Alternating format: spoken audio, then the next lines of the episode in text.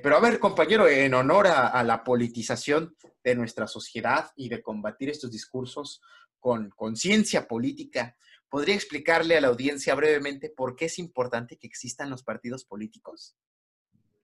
Por supuesto, es, es vital.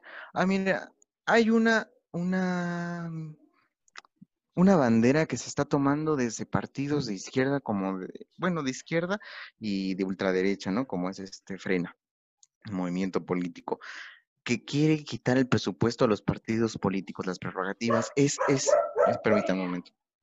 Sí, es, es una barbaridad. La política se tiene que hacer con dinero del pueblo, porque si nosotros disponemos de recursos privados para que nada más cierta población haga política, entonces estamos entregando la política a una aristocracia.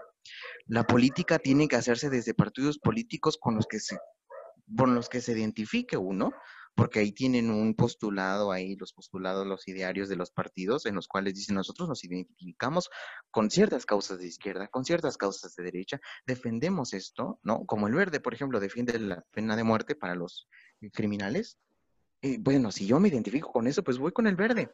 Si yo me identifico con, no sé, con con, no sé, prebendas eh, la liberación de los presos políticos que están por multas o por adeudos ridículos, eh, pues voy con Morena. Si estoy con la, bueno, es que ya, ya el PRI está perdido en una confusión ahí teórica, pero pues, sí, con lo que representa el PRI ahora, pues voy con el PRI, con lo que representa el PAN, pues voy con el PAN. Para eso debe haber instituciones políticas con las que los ciudadanos puedan contar. Y, y, también para hacer contrapesos, para hacer contrapesos se requiere de partidos que sean serios, que atiendan. A ver, y por ejemplo yo, si en mi comunidad no encuentro un que atiendan las necesidades de la gente y digan, bueno, si Morena no está haciendo bien la tarea política, pues creas uno, Creas uno, es muy difícil, es muy difícil la tarea política, porque la gente piensa que los políticos nada más ganan millonadas y se roban todo el erario y pues no hacen nada. Y es, la política es una de las tareas más difíciles, pero si te gusta, pues por supuesto que te vas a entregar a ella como cualquier oficio, ¿no? Es como cualquier trabajador, trabajadora que pues en su actividad, pues haces la tarea política de ir casa por casa a decirle, a recoger los sentimientos de la nación, qué fuerte, fíjate esto, a recoger los sentimientos de la nación y juntar un movimiento de hombres y mujeres libres porque no vas a andar reclutando ahí con dinero, ¿no? Eso no se debe hacer, ¿no? Así como las firmas de Margarita o todas esas cosas, de México Libre y firmas apócrifas. Hombres y mujeres libres que se unan a tu causa y digan, vamos a hacer la tarea política desde este flanco.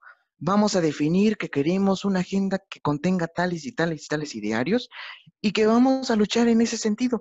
Y si tú como miembro de ese partido, de esa organización política, dices en un momento, la organización se desvió hacia un punto en el cual yo no concuerdo, como lo fue el PRI, como lo fue el PAN, y se crea un movimiento de otro lado. Morena? Exacto, pues sí, puede ser. Como, y se crea un movimiento de hombres y mujeres igualmente, pero que defienden causas con las que ahora tú estás afín, porque también transigimos y nos convertimos, nos convencemos de otras causas, pues te vas con ellos. Por ejemplo, por eso tenemos a Manuel eso me estás diciendo que no está mal. ¿Me estás diciendo que no está mal brincar de un partido político al otro? Por supuesto que no. Es un acto de despolitización, lo que se conoce como chapulineo malentendido. Porque si hay un chapulineo en el cual los políticos y políticas que no están comprometidos por nada, es decir, que no tienen una agenda en su, en su currículum que diga, bueno, está defendiendo tales causas y tales y tales, y se brincan de uno a otro por el hueso, como, pero también así los hay políticos y políticas que están definidos por ciertas emisiones, por ciertas acciones durante su trayectoria, como por ejemplo, nadie me podría decir que Manuel Barlet no fue un patriota en el periodo de Peña Nieto en la bancada del PT. Creo que sí estaba en PT o ya estaba Moreno, no recuerdo muy bien, creo que era PT, la bancada del PT, pero el chiste es que defendió durante todo el sexenio la agenda energética.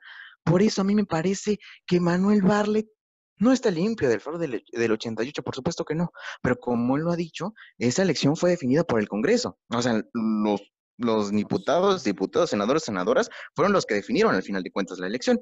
Y, y él, durante todo el sexenio de Peña, se, se definió por defender la industria energética. Me parece que está en la posición correcta ahora, en la dirección de, de Pemex, digo, de, este, de la CFE, porque su misión sus características como político le han colocado en esa agenda y me parece bien.